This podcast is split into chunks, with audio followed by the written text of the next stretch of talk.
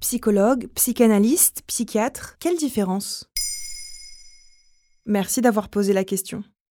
Depuis le 5 avril 2022, le dispositif Mon Psy permet le remboursement de 8 séances par an avec un psychologue. Si la question du coût était l'un de vos freins pour aller consulter, celle du choix du spécialiste semble tout aussi épineuse pour certains et certaines. Psychologue, psychanalyste, psychiatre, pédopsychiatre ou encore neuropsychologue, il y a de quoi se perdre dans le grand bain de la santé mentale. La distinction la plus communément établie est celle entre psychologue et psychiatre. Est-ce que tu peux nous la rappeler? Oui, le psychiatre étant un médecin spécialisé en psychiatrie, à ce titre, c'est le seul professionnel de la santé mentale qui peut prescrire des médicaments tels que des somnifères ou des antidépresseurs, et ses consultations étaient déjà remboursées par la sécurité sociale. Le psychiatre peut proposer une thérapie par la parole, mais pas nécessairement. Tu l'auras compris, il peut aussi poser un diagnostic de santé mentale, prescrire et gérer l'accompagnement de la prise de médicaments. Qu'en est-il des psychologues alors? Ce sont des spécialistes de la thérapie par la parole. C'est le point commun entre un psychologue du travail, un psychologue scolaire, un psychologue clinicien, etc. Ils sont titulaires d'un Master 2 en psychologie et doivent avoir effectué un minimum de 500 heures de stage. À la différence d'un psychiatre, ils ne peuvent pas délivrer d'arrêt de travail, par exemple. Vous êtes moins psychologue que vous ne le croyez. En plus de cette formation initiale, les psychologues peuvent maîtriser d'autres outils comme l'hypnose, le MDR, la sophrologie, etc.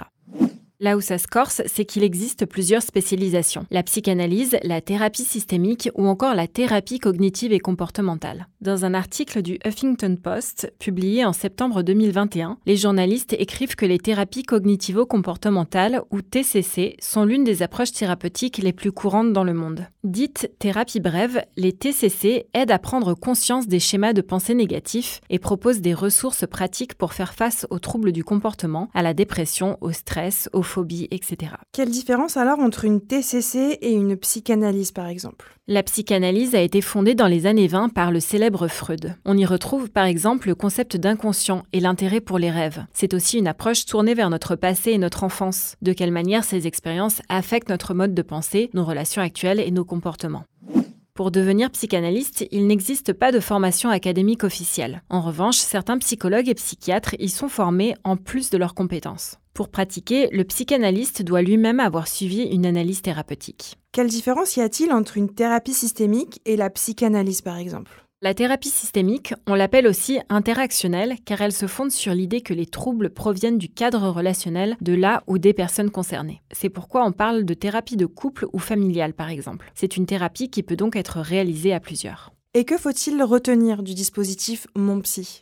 Il est ouvert aux personnes ayant des troubles psychiques légers à modérés. La prise en charge consiste en un remboursement de 60% par la sécurité sociale et de 40% pour la mutuelle. Pour en bénéficier, il faut d'abord suivre le parcours de soins classiques en passant par un médecin généraliste. Il vous dirigera alors vers un psychologue partenaire de ce dispositif.